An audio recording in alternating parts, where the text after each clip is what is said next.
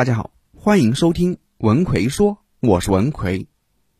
之前有个学员问我，张老师，我怎样才能让自己看起来更成熟呢？他说他一直很苦恼，自己也参加工作好几年了，但与别人接触时，总感觉对方不是很待见自己。他说自己的性格不算开朗，但也绝不内向，在与外界接触时也不会产生抵触心理。他也看过不少这方面的书。但感觉总是效果不大，因为工作关系，他经常要和外界供应商保持联系，这种联系啊，让他感觉有点尴尬。每次发消息时，都不知道该如何措辞，去到对方那边当面沟通，聊不上几句就没有词了。对方看似和和气气，但明显有一种走好不送的意思。就连他的直属领导也说他：“你看你工作都这么多年了。”怎么还像个刚出校门的学生呢？随着时间的推移，我们变老是一定的，但变成熟却是不一定的。其中的一个原因就是你说的话给人的感觉没有底气，撑不住台面，这会直接导致自己因为言语吃一些明的或暗的亏。明明想表现的成熟一点，让对方觉得很靠谱，甚至必须得高看自己，但事实却往往相反。与人沟通交流是每个人必备的技能，在日常生活上自然一点，也不用过多的注重细节，但在工作上这就是致命的。对方觉得你不成熟，会让你处在很被动的状态中。那如何才能让对方高看你呢？如何让对方觉得你很成熟呢？说白了，就是你的气场要镇得住场面，不说游刃有余，至少要能做到把握主动权。气场不是自带的，它不会随着你的年龄增长而自然增长。你让一个同样五十岁的上市公司老总和一个普通老百姓啊站在一起，即便穿着打扮一样，举手投足和说话语气给人的感觉还是会完全不一样的。想要提升自己的气场，就要有意识的不断的去修炼。修炼的核心就两个字：自信。人一旦在沟通和肢体语言上存在不自信，甚至是自卑，瞬间就泄气了，别人一眼就能看得出来。在你的每句话说出口时，你的不自信都在无形中降低了语气的厚重和沉着。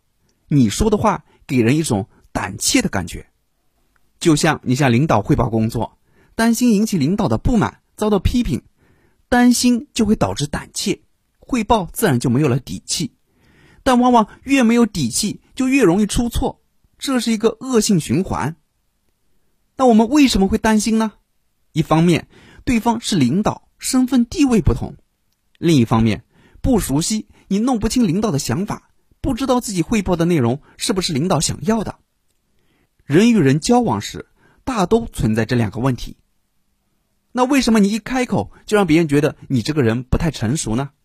因为你没有摆正双方的位置，认为有求于对方。心理上默认自己低人一等，同时因为不熟，你不知道说什么可以抓住对方的注意力，所以想要让自己表现的成熟一些，让对方正视你，就一定要改掉这种想法。你要知道，合作是双向的，当你觉得有求于对方时，你也是被对方有所需要的。记住，任何合作都是双赢的，不是双赢，你们根本就合作不了。所以，我们的沟通应该是平等的。你没有必要因为他们是甲方就过分的迎合或客气，不低看对方，也不要高看。你的不好意思只会让对方把你当软柿子捏，让你的处境更加被动。平等是沟通的前提。为了更好的交流，你还需要在以下七个方面做出努力：一、告别自己的小动作。一个小动作太多的人。怎么看都不像一个成熟的人，一会儿摸摸鼻子，一会儿揉揉眼睛，一会儿抓抓这里，一会儿抓抓那里，给人感觉就很不沉稳。你去看看那些成熟有气质的人，站如松，坐如钟，不到必要的时刻都基本上是不动的。一个人的任何举动都是内心世界的反馈，你的内心越不安，你的小动作就越多。所以，压住自己那个躁动的心。让内心平静下来，告别自己多余的小动作。二，习惯性的抬头挺胸，如果你的姿态是弯着腰、耷拉着脑袋的，怎么看都不像一个有气场的人。用四个字来形容，就是垂头丧气。这种姿态给别人的感觉是非常不好的，无法给别人信任感。所以，从今天起，任何时候都抬头挺胸，相信自己，你是一个堂堂正正的人，见谁都没有必要卑躬屈膝。这样，你的气场就来了，自信也就来了。三，看别人的眼神要专注、坚定、充满自信。眼睛是心灵的窗户，如果你与别人交流时眼神飘忽不定，别人就会觉得你内心发虚，对你所说的话、所做的事就要掂量掂量了。所以，说话时眼睛要大胆的看着对方，他又不会把你给吃了，没有什么好尴尬的。只要你自己认为不尴尬，这个世界就没有尴尬的事情。四，收起你的苦瓜脸，不要把胆怯写在脸上。相由心生，情绪是会写在脸上的。家家都有一本难念的经，谁都不是一帆风顺的，总会碰到这样或者那样令人糟心的事。但你不能把你的不开心、你的不顺心都写在脸上，这样别人一眼就把你给看穿了。什么是成熟的人？就是能够很好控制自己内心情绪，即使是内心激情澎湃，也要表现的波澜不惊，这才叫沉稳。一点开心的事，你就要表现的飞上天了；一点难过的事，你就要死要活了。这不就是典型三岁小孩子的表现吗？五，待人接物不要刻薄，不管是去对方那里，还是对方来自己这里，该有的礼节必须到位。一个认真对待他人的人，才会得到对方同样的尊重。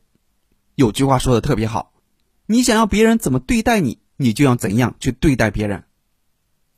六，越顺应自然规律，气场就越大。不要刻意的去做某些事情，越是刻意，越显示出你的不成熟。做一些你不擅长的事，不仅会让你心里没底，还很容易会出错。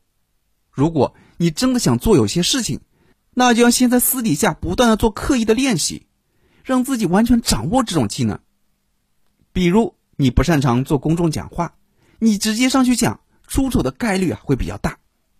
正确的做法是私下先去学习大量的公众讲话技巧，然后在家对着镜子不断的练习，掌握怎么开场、怎么结尾、肢体动作怎么运用等等，让公众讲话成为你擅长的本领。这时你再站到大家面前去讲话，就是自然而然的事情了，给人的感觉完全不一样。七，学习各种说话处事的技巧，说话处事是一门艺术。是一门后天习得的艺术。如果你觉得自己不擅长说话处事，就要花时间和精力去学习这方面的知识，这样你才能有所改变。你觉得自己不知道怎么和别人聊天，那你就去学学聊天的技巧。你觉得自己的说话情商太低，就去学学说话情商。你觉得自己说话思维混乱，没有逻辑，那你就去学一学说话逻辑思维等等。哪方面不行，你就把哪方面给补上，只有这样，你才能越来越成熟，越来越有气质。好了，今天主要给大家讲了一些如何让你变得更成熟的方法技巧，希望对你有所帮助。最近总有学员问我，张老师，我在职场中总是因为不会说话而吃亏，一开口就紧张，一说话就冷场，害怕和领导说话，结果埋头苦干还不受待见。同样是员工，那些伶牙俐齿的都升职加薪了，而自己却还在原地踏步，怎么办？针对在职场上缺乏说话能力的这种情况，我在最近出了一个职场口才三十六招，让你搞定领导、超越同事的课程，主要就是教你如何在职场说话，如何把话说好，让同事喜欢你，让领导器重你。想学习这个课程的朋友，可以微信搜索我的公众号。文奎说，然后在公众号里回复“职场”就可以了。我在微信公众号“文奎说”等着你。